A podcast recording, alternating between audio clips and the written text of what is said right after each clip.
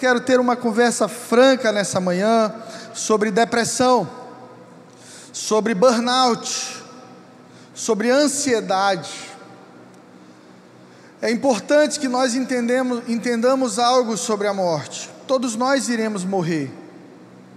Para cada um de nós aqui nessa manhã já existe uma sentença de morte assinada. Vai chegar o seu dia. Tenha você vinte e poucos anos, e quando nós temos vinte e poucos anos, nós temos a sensação de que seremos eternamente jovens e que não morreremos. Mas isso é engano da vida. Todos nós temos uma sentença de morte já. Morreremos. Romanos 6, 23, se você puder, abra sua Bíblia comigo. A palavra do Senhor diz muito claramente, o texto que eu acabei de citar, porque o salário do pecado é a morte, mas o dom, o presente, a graça gratuita de Deus e a vida eterna, através de nosso Senhor Jesus Cristo. E toda vez que eu me dou de frente com a realidade da morte, eu me lembro desse texto. O salário do pecado é a morte. Adão pecou e a humanidade paga por isso. E muita gente diz assim: ah, quando eu chegar no céu, eu quero dar um soco em Adão. quando eu chegar no céu e eu encontrar com Adão, eu vou dizer: mano, pelo amor de Deus, o que, você fez com a gente, cara? Mas eu fico me perguntando: e se fosse eu? Será que eu não teria comido daquele fruto também? Será que nós não já comemos desse fruto quando passamos por cima da vontade de Deus, escolhendo a nossa própria vontade? Comer do fruto proibido significa acessar aquilo que você não deveria, fazer aquilo que não te é lícito, participar daquilo que você ainda não está pronto a participar. Então eu fico pensando que, se não fosse Adão, fosse Fred, Francisco, João, Maria, Bruna, todos nós teríamos comido daquele fruto, muito provavelmente. Mas por causa do segundo Adão, e o segundo Adão é Jesus Cristo de Nazaré, que tinha a liberdade para escolher viver a sua vida da maneira como queria, mas a Bíblia diz que ele não usurpou ser igual a Deus e humildemente se entregou ao propósito. E o propósito de Jesus, ele tem o seu cume na morte. E nós, seres humanos, achamos que a morte é o fim. Mas eu vim aqui nessa manhã para te dizer que depois de Jesus, a morte é o começo. Antes de Jesus, a morte era fechar o livro, era encerrar o assunto, encerrar uma história. Depois de Jesus, uma porta para a eternidade se abriu. E agora, querido, eu sei que a porta é estreita, mas eu não estou indo sozinho. Eu vou entrar na eternidade, nos portões da eternidade. Eu e a minha família, você e a sua família reinaremos eternamente. A morte foi vencida. Há uma pergunta filosófica que é feita há milhares de anos. Se todos vamos morrer, então qual é o sentido da vida? Porque é triste morrer. Uma vez perguntaram para Chico Anísio se ele tinha medo de morrer. Ele já estava bem velho. Ele disse: Medo não, eu tenho pena. Dá uma pena de morrer. Você casa, cresce, ama, sofre, chora, ri, faz amigos, tem um filho, conhece teus netos, fica banguela, tem dificuldade de andar, e um dia você fecha os olhos para nunca mais abrir. Eu estive em São Luís visitando meus pais essa semana passada e fui visitar minha avó vai fazer 85 agora. E graças a Deus, muito lúcida, conversa de tudo, mas toma quedas direto porque as pernas não a sustentam. E ela tem sempre um filho dormindo com ela, eles se revezam, tem um andador, mas cai. Eu disse, vó, por que, que você não chama alguém para te ajudar? Não, eu não quero incomodar. Eu não quero incomodar.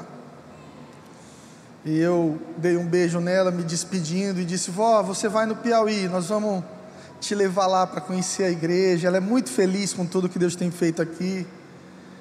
E ela me olhou e disse: Será?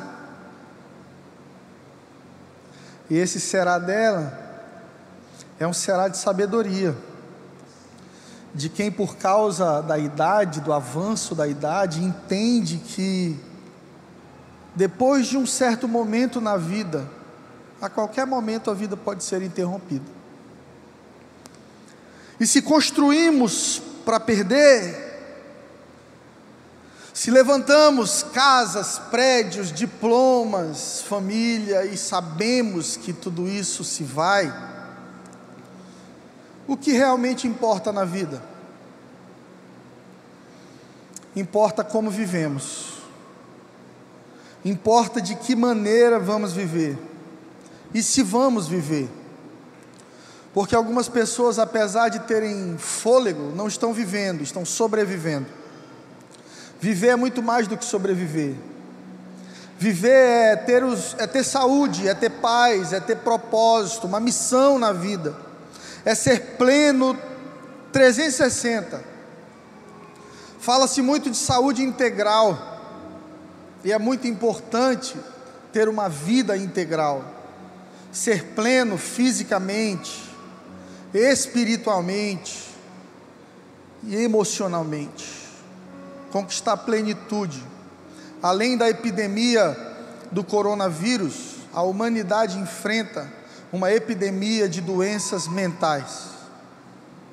Número de suicídios alto, número de remédios psicotrópicos sendo vendidos, 41% a mais ano passado no começo da pandemia, hoje muito mais. Há uma epidemia de enfermidades emocionais. E nós sabemos que Jesus disse: Vinde a mim, todos vós os que estáis cansados, e eu vos aliviarei. Eu sei que a medicina ajuda, eu sei que o psicólogo ajuda e muito, eu sei que o psiquiatra ajuda e muito, mas só um que eu conheço que tem a cura definitiva. O nome dele é Jesus Cristo de Nazaré. Eu gostaria de pedir aos pais que estão com crianças no templo, que se não conseguirem controlá-las, que as levassem ao Kids. Nós temos alguns brinquedinhos ali, temos as professoras para ajudar. E alguém do staff me ajuda, conduz lá, dá uma água, um lanche nós queremos cuidar de você, até para que você possa ter concentração para ouvir a palavra de Deus. Igreja, tem muita gente que ora, mas tem uma vida miserável, não conquista nada. Apesar de ter saúde espiritual, a pessoa não conquista saúde profissional. E justifica, diz assim: não quer saber, na terra a gente vai sofrer mesmo. Deixa para ser próspero e feliz no céu.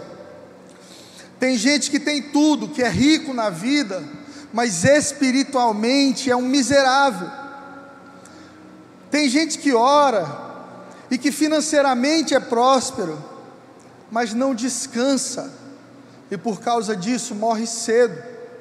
Infarto, AVC, depressão, tudo isso é resultado de uma vida sem descanso.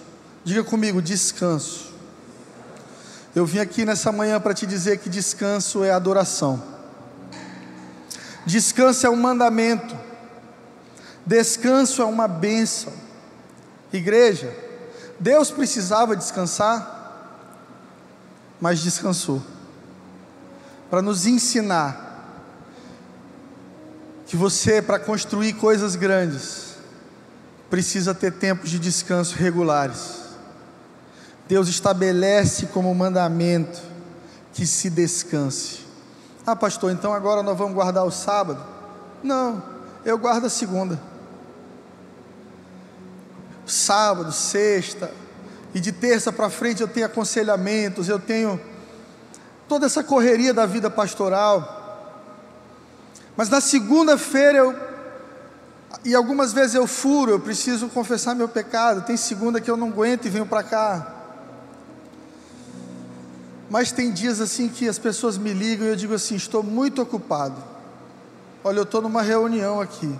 E se tivesse uma moscazinha me filmando, você ia me ver no cinema, sozinho, com um balde de pipoca, descansando, dando a mim mesmo a bênção do descanso. Eu quero falar sobre Elias, profeta Elias, um homem que foi muito usado por Deus um homem que destituiu os profetas de Baal, que orou e caiu fogo do céu, mas que deprimiu e pediu a morte, porque pessoas cheias do Espírito Santo também podem passar por uma depressão, porque depressão não é bobagem, porque depressão não é demônio, diga para quem está do lado: depressão não é demônio, pode até ser opressão, mas a depressão é um sintoma de falta de perspectiva, falta de ânimo, de visão do futuro. A pessoa fica presa num episódio da vida e dói tanto que ela não consegue progredir e avançar. Se você puder, abra a Bíblia comigo em 1 Reis 19, versículo 1. Eu quero que você entenda que do 18 até o 19 houve uma guerra. E Elias se apresenta diante do rei Acabe. E Elias constrói um altar. E Elias desafia os profetas de Baal. E Elias ora e Deus responde com fogo. E depois disso, todos os profetas são destruídos. No finalzinho aqui, ó, no verso 45 do capítulo 18, diz assim: Os céus se enegreceram com nuvens e vento, e veio uma grande chuva, e o rei Acabe vazou, fugiu o carro para Jezreel. Olha no verso 46: E a mão do Senhor estava sobre Elias, que lhe cingiu os lombos e Elias passou correndo diante de Acabe e entrou na cidade primeiro. Queridos, Acabe fugiu em carros com cavalos. Elias, correndo, passou os cavalos, cheio do Espírito Santo. Elias era um herói de Israel.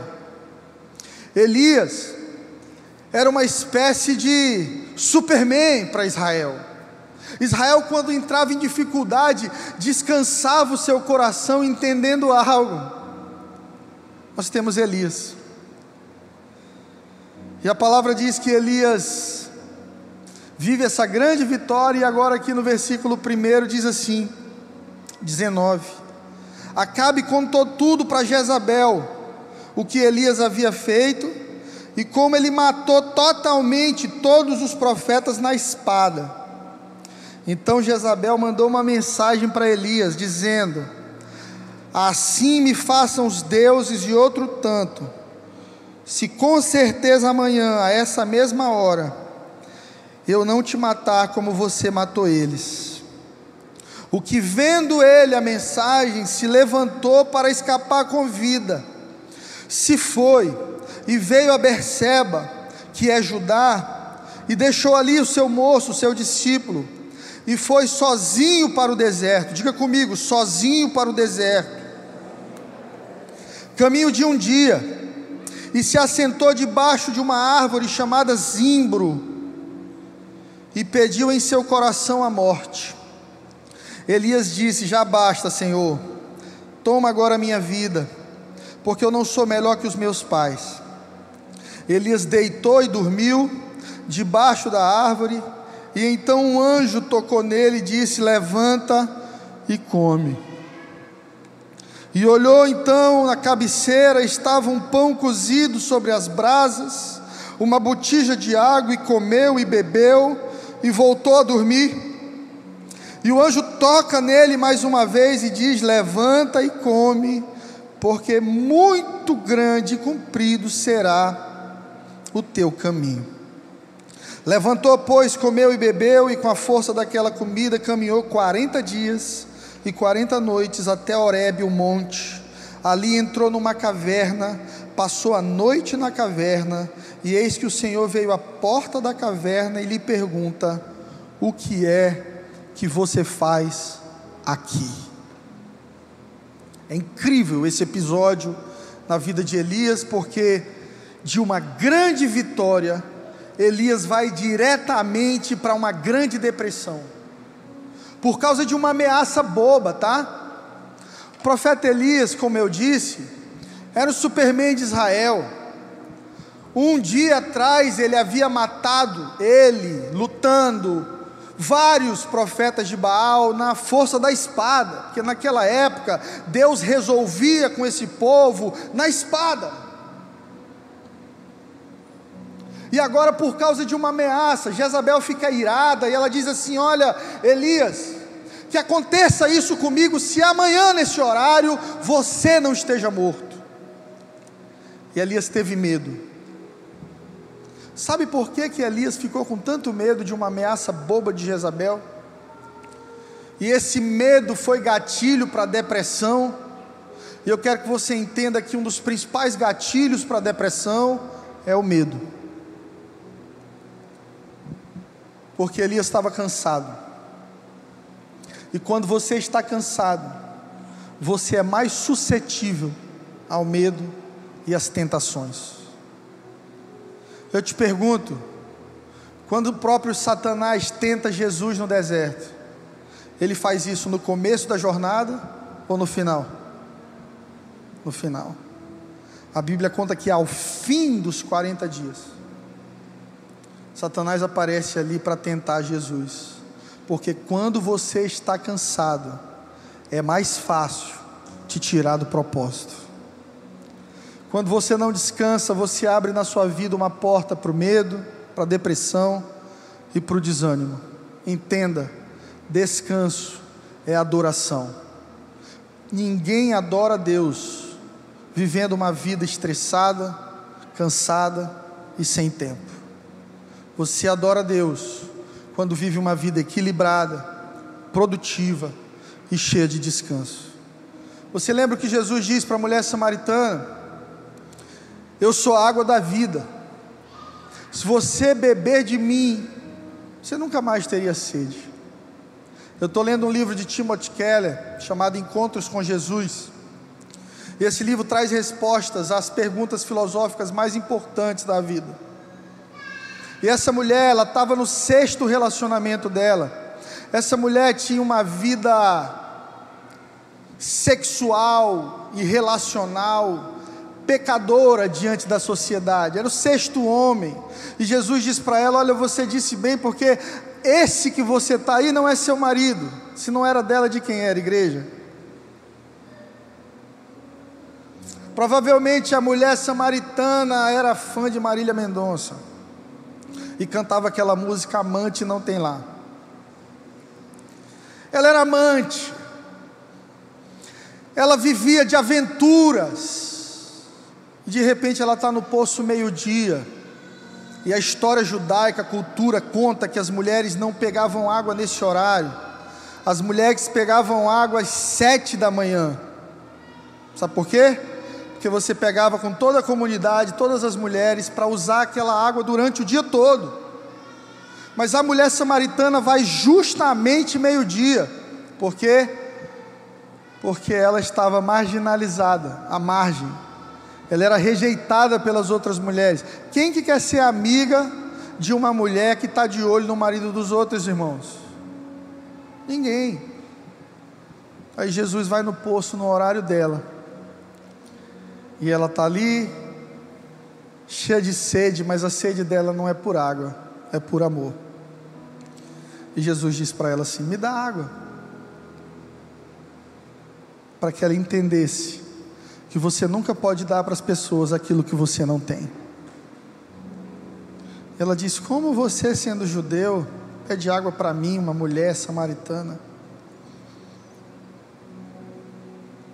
Meio-dia indo buscar água, porque todo cansado foge. Diga comigo: todo cansado foge. Quando alguém cansa do casamento, o que é que faz? Muitas vezes, os mais fracos somem. Eu não quero mais, eu quero divorciar. Cansado da religião, some da igreja. Cansado da rejeição, cansado da depressão. Tem gente que tira a própria vida, não é porque quer morrer, é porque cansou de sofrer, quer parar de sofrer, mas aumenta o sofrimento. Você que me assiste agora e você que me ouve aqui, entenda: suicídio não é uma opção para nós. A vida é uma dádiva de Deus que inclui muitas dores, mas também pode ser bela, cheia de poesia e alegria. A vida é para quem está disposto a insistir, a vida é para quem é humilde. Há um provérbio chinês que diz: Bem-aventurados os flexíveis, porque não serão quebrados. Igreja, nós temos que aprender a sofrer. Nós temos que aprender a sentir dor sem ter vontade de morrer. Porque isso é reflexo de cansaço. Ah, pastor, eu cansei dessa vida. Eu cansei desse trabalho. Tem gente que pede demissão do nada, você nem entende por quê. São conflitos interiores. Na verdade, há um convite de Jesus para nós para descanso diário. Jesus é o nosso sábado, Jesus é o nosso descanso. Amém? Ele mesmo disse: Vinde a mim, todos vós, os que estão cansados, e vocês receberão alívio. Você está cansado de sofrer? Você está cansado da vida? A vida pode ser muito difícil às vezes, eu te entendo. Você está cansado de tentar e não conseguir. Você está cansado de orar e não ser respondido. A minha palavra para você nessa manhã é: não desista de não desistir, permaneça, continue, o seu milagre vem. Virá a resposta de Deus para você, mas até lá aprenda a descansar em Deus. Elias, um gigante profético, um homem cheio do Espírito de Deus, um homem de multidões, um homem de grandes feitos, mas agora um anão emocional pedindo a morte, porque não conseguiu lidar com o cansaço e foi cheio de medo. Quando você adoece da mente, da alma, a sua visão é distorcida. Você começa a achar que Deus é pequeno que a situação é maior, que Jezabel vai ser mais rápida que o livramento de Deus, que você é ruim, que o seu chamado não existe e que talvez Deus vai falhar justamente com você. Essa é uma distorção de ótica, porque o Deus bíblico, Jeová Rafá, Jeová Jirê, nunca falhou e não falhará, é o que diz essa palavra. Ele não falhou com Abraão, com Isaac, com Jacó, não falhou com Davi, mesmo Davi sendo um homem difícil, de guerra.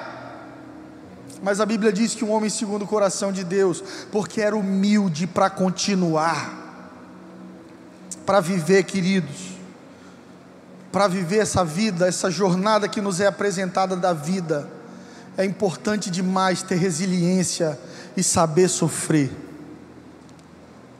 O lema de uma igreja saudável não é pare de sofrer, é aprenda a sofrer. Olha para teu vizinho aí e diz: sofre com classe. É isso. Saiba que vem o livramento, vem o milagre, Deus vai operar, amém. Mas a vida sempre vai colocar diante de nós desafios e precisamos ter uma vida de descanso, precisamos ter uma reserva de descanso para poder passar pelas crises. Por que, que tantos casais estão divorciando na pandemia? Porque não tinham reservas de comunicação, Porque antes da pandemia iam ambos trabalhar, se viam à noite, pronto. Agora estão tendo que acordar, dormir, olhando um para a cara do outro e ficam muito, ainda muito mais evidentes os defeitos, os problemas. Nós precisamos pegar as dificuldades e transformá-las em rampa para o sucesso, rampa para o propósito de Deus nas nossas vidas. Entenda, o problema não está em Deus, Deus nunca mudou. A Bíblia diz que Ele é o mesmo ontem, hoje e sempre. O problema estava em Elias. Elias estava cansado. E para o cansado, a Bíblia diz que Ele dá força ao cansado. Eu já vi muitas pessoas de oração, homens, mulheres de Deus, profetas, entrarem em depressão. Porque cuidaram tanto do espiritual que esqueceram de si mesmos. Eu já vi grandes profissionais, gestores, empreendedores, multimilionários entrarem em depressão, porque conquistaram tudo, mas não descansaram na presença de Deus. Você anda na presença de Deus, mas não tem saúde, cuidado, a sua visão pode ser distorcida pelo cansaço. Elias diz algo, ele pede a morte. No verso 4 do capítulo 19 de 1 Reis, diz que ele vai para o deserto, porque o deserto é o destino de alguém que não descansa. É o deserto existencial, é o deserto emocional, é o deserto relacional. Para quem não descansa, só há um destino: ser quebrado. É um texto na palavra de Deus incrível, quando diz assim: fez a ferida e a sarou. Muitas vezes, querido, quem nos para é Deus. Eu que estou pregando para você aqui, pude encontrar Deus no meio de uma depressão. E hoje, depois de ter vencido, quando eu estava enfrentando, não, mas depois de ter vencido, eu posso dizer: louvado seja o Senhor por aquela depressão porque ela me fez entender o que realmente tem valor na vida. Ela me fez entender que quando você deprime, só existe uma coisa que pode te segurar de pé, e é o seu relacionamento com Deus. Um dos símbolos do cristianismo é o peixinho. Pouca gente sabe, mas antes de ser o peixinho, por conta de muitos discípulos de Jesus terem sido pescadores, um dos símbolos do cristianismo também é uma âncora. Então, quando eles se encontravam ou queriam se encontrar, as paredes eram de barro, eles passavam o dedo e desenhavam peixinhos. Mas antes disso, eles desenhavam uma âncora. Talvez lembrando do episódio em que Jesus silencia o vento e acalma o mar com apenas com a sua voz no meio de um barco que estava a ponto de virar. Os discípulos com medo e Jesus dormindo, porque Jesus é a âncora dentro do barco.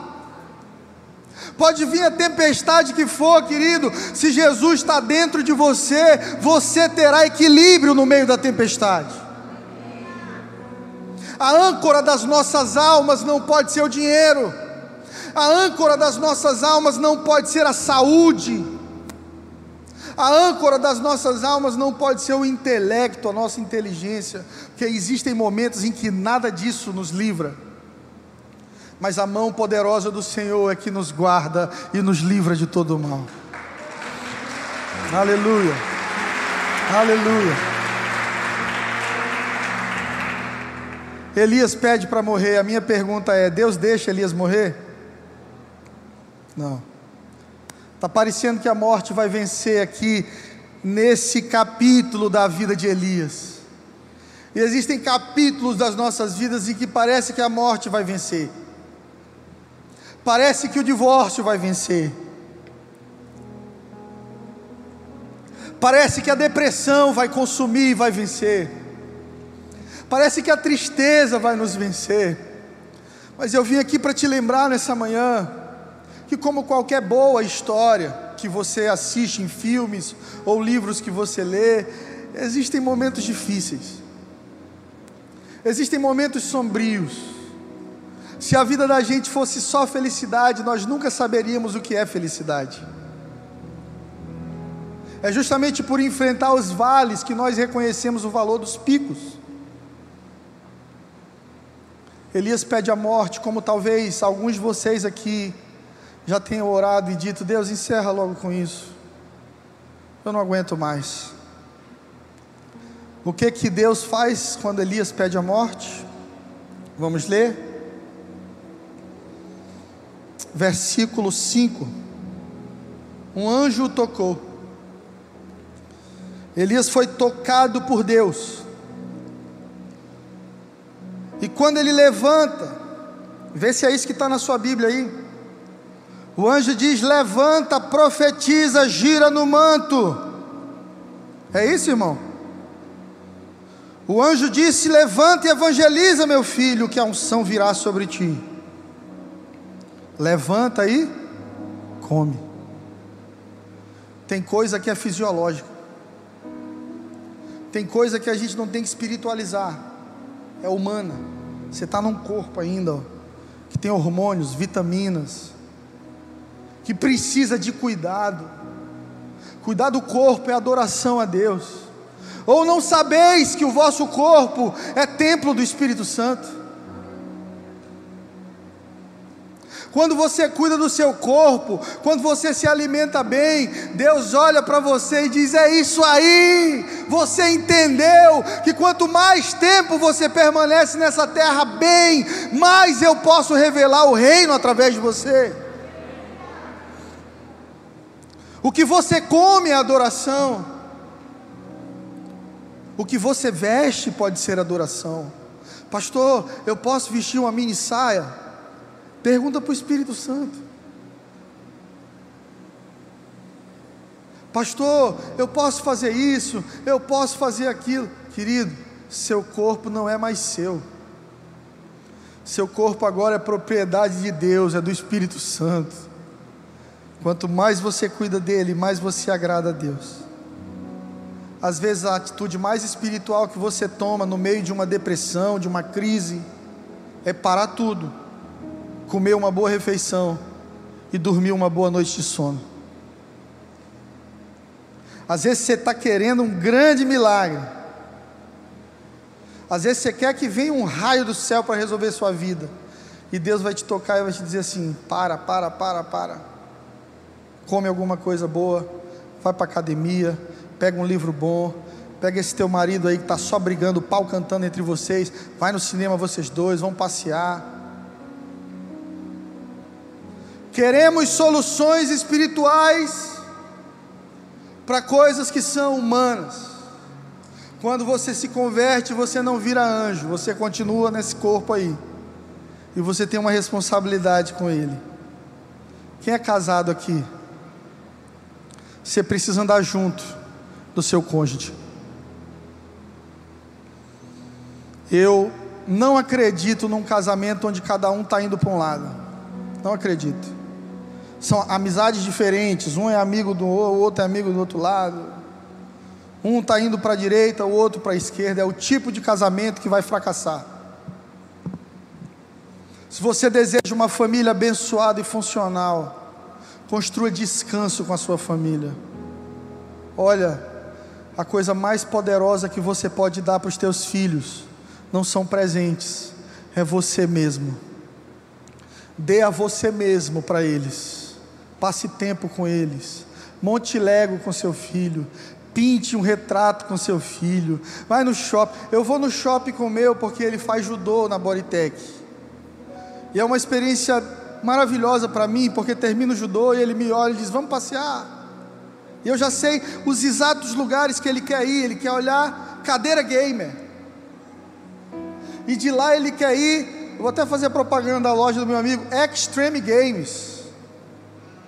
Aí ele senta, eu pago lá uma hora. Extreme Games é a atualização da locadora de videogame, irmão. Você que está mais velho aí. Aí eu pago uma hora para ele jogar um pouquinho, a gente come um hambúrguer junto. E a gente fez isso semana passada, antes de eu, de eu viajar. E ele já não anda muito de mão dada comigo, ele está independentezão. Mas no shopping ele pegou minha mão e ficou passando o dedinho assim na minha mão. Sabe o que era aquilo ali? Obrigado, Pai. Eu sei que você tem muito a fazer, mas o melhor presente que você pode me dar é estar do meu lado. É esse tipo de descanso que nos guarda de uma depressão, de um divórcio, de crises de pânico, de ansiedade. É saber parar, desligar a TV, botar um tênis, dar uma caminhada, uma suada. Nós vivemos uma vida tão corrida, tão corrida e tão produtiva. Hoje as pessoas que são celebradas são os produtivos, os coaches. E eu não tenho nada contra coach, amo. Conheço Paulo Vieira, respeito, inclusive vai estar falando na nossa próxima conferência. Paulo e Camila Vieira vão falar. Nós vamos lançar uma conferência em breve chamada Governe. É mistério, não conta para ninguém, segredo. Eu não podia nem falar aqui, mas já falei. Mas as pessoas celebradas da sociedade hoje são os multiprodutivos. E a maioria não entende que você produz mais e melhor quando você está descansado. Pega o teu machado durante a pandemia e gasta tempo afiando ele. Porque quando Deus abrir a porta para você, você vai voar.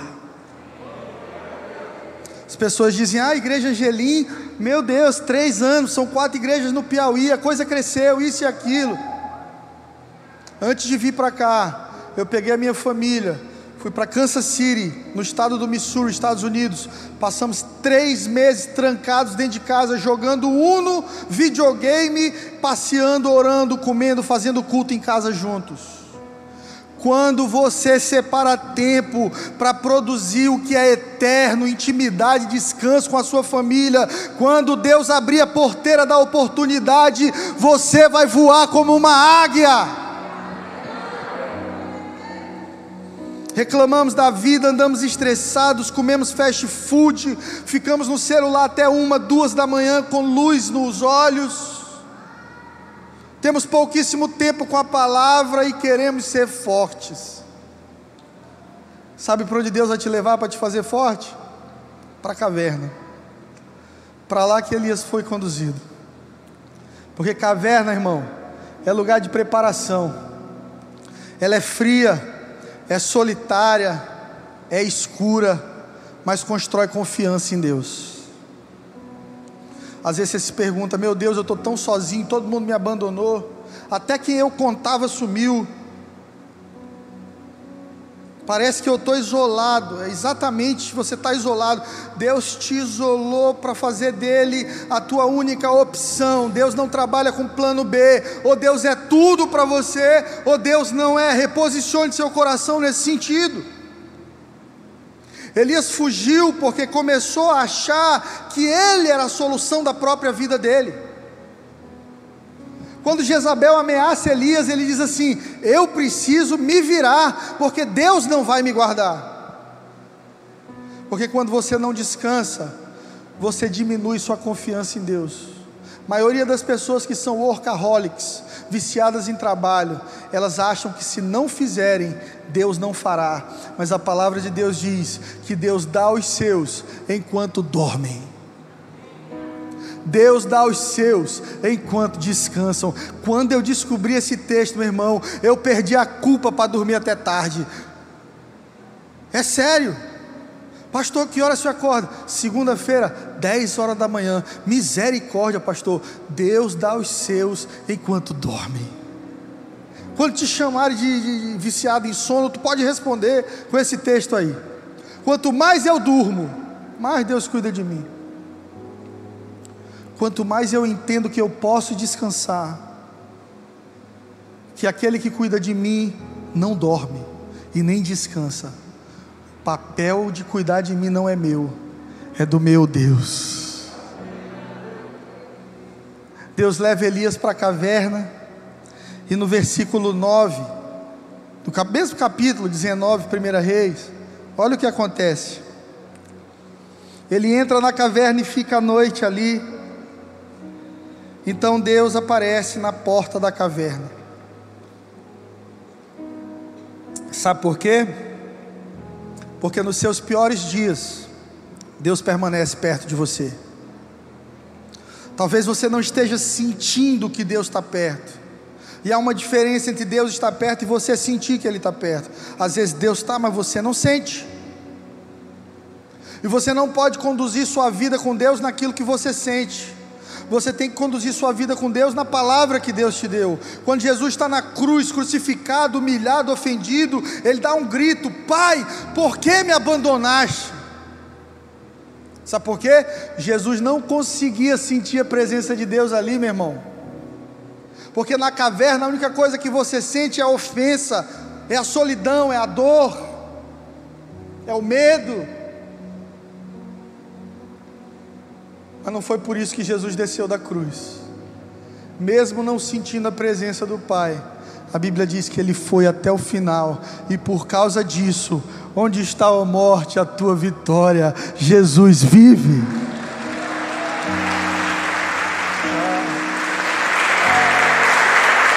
Quem vai te fazer vencer não é sentir Deus perto ou não. Quem vai te fazer vencer é caminhar na palavra, permanecer na palavra, mesmo nos dias mais sombrios. Deus vai para a porta da caverna e diz assim: Que fazes aqui, Elias? Me ajuda a pregar para o irmão que está do lado aí, olha para ele e diz assim: Que fazes aqui, Elias?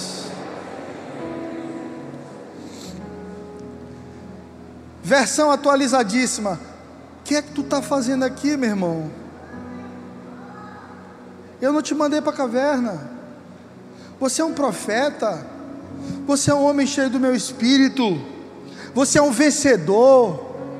Há poucos dias atrás eu estive contigo. Você pediu fogo do céu, eu mandei.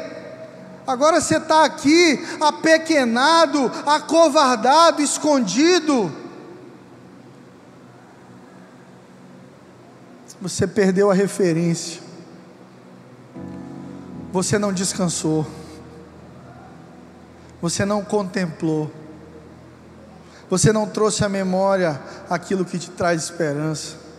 Você não sabe que eu sou maior do que Jezabel? Você não entende, Piauí, que eu sou maior que a corrupção? Você não entende, Brasil, que eu sou maior que o coronavírus? A palavra diz que o nome dele é o nome que está acima de todo nome. Deus está acima de todas as situações. A palavra diz que ali na porta do da caverna acontece um terremoto, fogo, tempestade, e Deus não estava em nada disso. E aí vem um barulho suave, uma brisa suave, e a voz de Deus estava ali. Eu fico pensando por que que na depressão Deus se apresentou a Elias através de uma brisa suave, porque Elias já estava acostumado com barulho. Quem está muito acostumado com barulho, não vai ouvir Deus no barulho, vai ouvir Deus no descanso, no silêncio. Às vezes a gente acha que entendeu a fórmula de ouvir a Deus. Ah, eu quero ouvir Deus. Então o povo para vigília da madrugada. Aí passa a noite todinha, tem um homem de branco aqui neste lugar. Aí vai na irmã Zizi, irmã, pelo amor de Deus, estou com depressão, me dá uma palavra. Deus pode usar tudo isso para falar contigo? Pode. Mas quando esse é o teu modus operandi, Deus vai dizer assim: vou falar contigo agora na caverna, silenciosamente, para te, te ensinar a falar menos e ouvir mais. Para te ensinar acalmar teu coração, não colocar Deus dentro de uma caixa de, de religião e deixar Deus fazer do jeito dele. Essa mesma pergunta, o que você está fazendo aqui, Adão também ouviu. Quando Adão se perdeu, pecando com Eva, a Bíblia diz que Adão se esconde de Deus, porque todo mundo que vive uma vida de pecado se esconde, porque isso é natural do homem, está na natureza humana, pecou, quer se esconder. E Deus anda no jardim e pergunta: Adão, onde você está? São perguntas óbvias, mas que revelam claramente que tanto Adão como Elias estavam fora do lugar. E você sai do lugar da bênção, do lugar da presença, quando você peca e vive uma vida de pecado, de libertinagem, quando você é ofendido e se sente ofendido, quando você se decepciona, quando você se sente traído ou se sente ameaçado.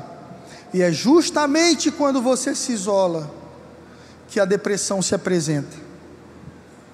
Depressão é uma enfermidade psíquica, mas também é uma disfunção emocional e espiritual. A depressão é uma situação onde você fica fora da consciência do cuidado de Deus. E você precisa entender que, mesmo na caverna da depressão, se você sair na porta dela, Deus está lá. Você precisa entender que, mesmo na porta da caverna da solidão, se você olhar para a porta direitinho, você vai ver que Deus está lá. Deus não te abandona no deserto, Deus não te abandona nos vales, Ele é um Deus presente, Emmanuel, Deus conosco. Aleluia. A depressão é uma falsa crença de que não adianta mais tentar, vai ser sempre tudo igual. A depressão também é uma ação do espírito do medo, e está lá em 2 Timóteo 1,7. Quando a palavra diz: Deus não nos deu espírito de covardia, de medo, mas poder, amor e equilíbrio. Diga comigo: equilíbrio. Você quer saber quando alguém é cheio de Deus? Veja se ela é uma pessoa equilibrada porque é uma das características do espírito que Deus nos dá. A depressão também é uma voz, ela é amiga da morte, ela te diz que não vale mais a pena tentar, e tudo que você tentar sempre dará o mesmo resultado. A depressão, essa voz da depressão, ela também tem algo em comum com a voz do pai da mentira Satanás. A Bíblia diz que ele veio para matar, roubar e destruir, mas Jesus veio para dar vida e vida em abundância.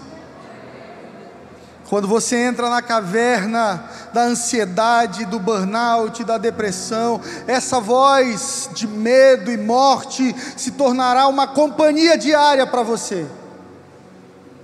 Por isso você precisará se levantar em autoridade e comunhão com Deus para dizer: pode falar o que você quiser, eu tenho um pacto com a vida, eu tenho um pacto com Deus. Foi Ele quem me colocou aqui, Ele é que me tira daqui, mas eu sairei daqui em honra, cumprindo a minha missão. Família, a igreja, a, a vida pode ser muito dura, mas também pode ser muito bela cheia de flores e de poesia. Está na lente de quem vê. Mateus 6, 22. Jesus diz algo muito poderoso nesse sentido.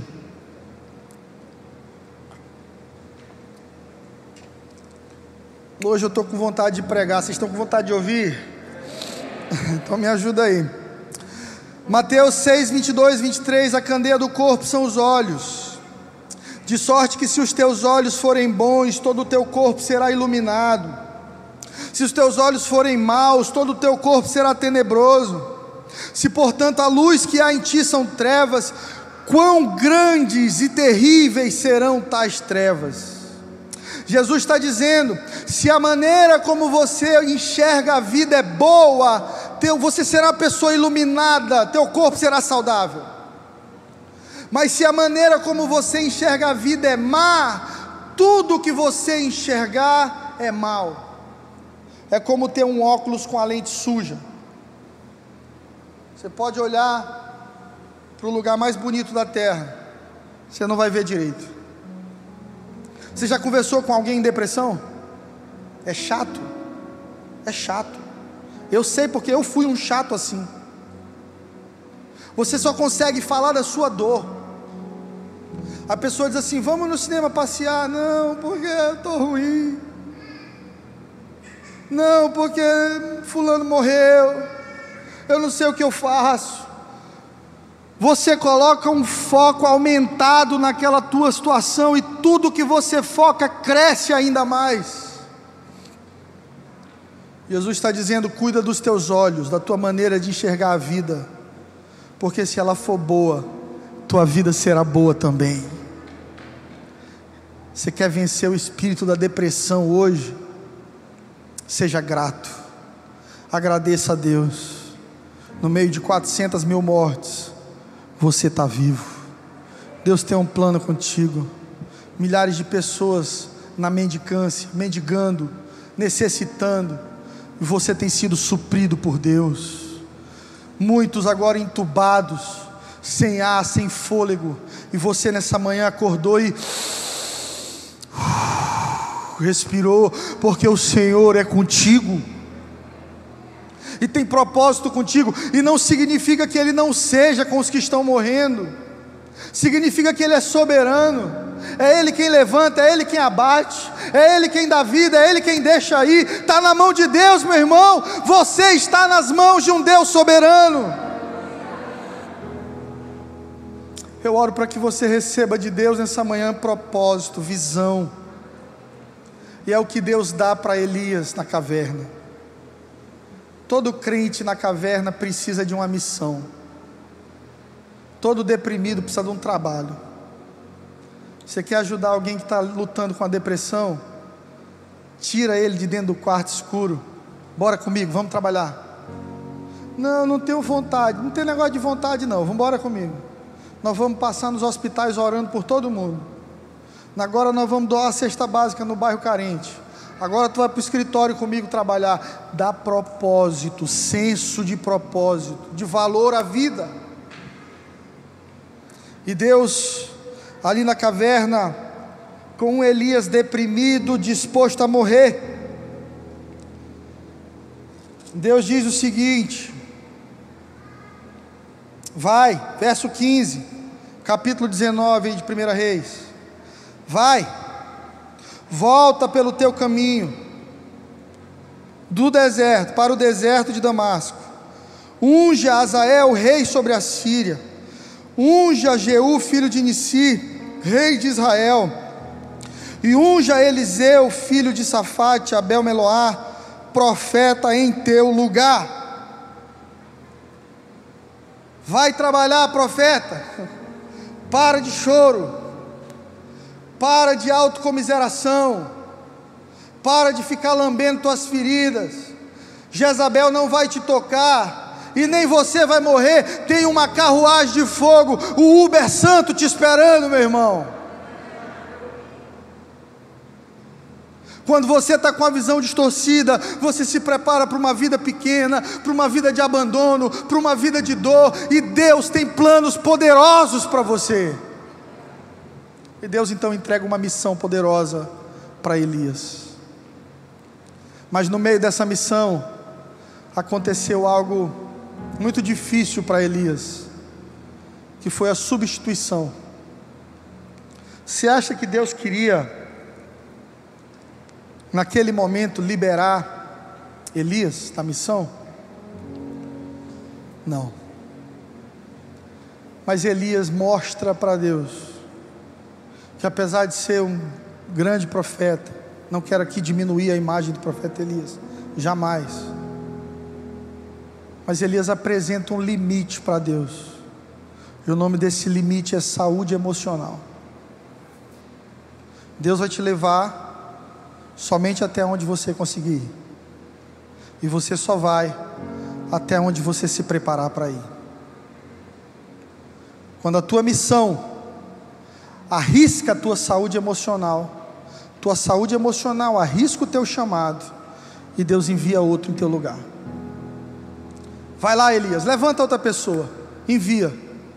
Porque você já deu, meu irmão.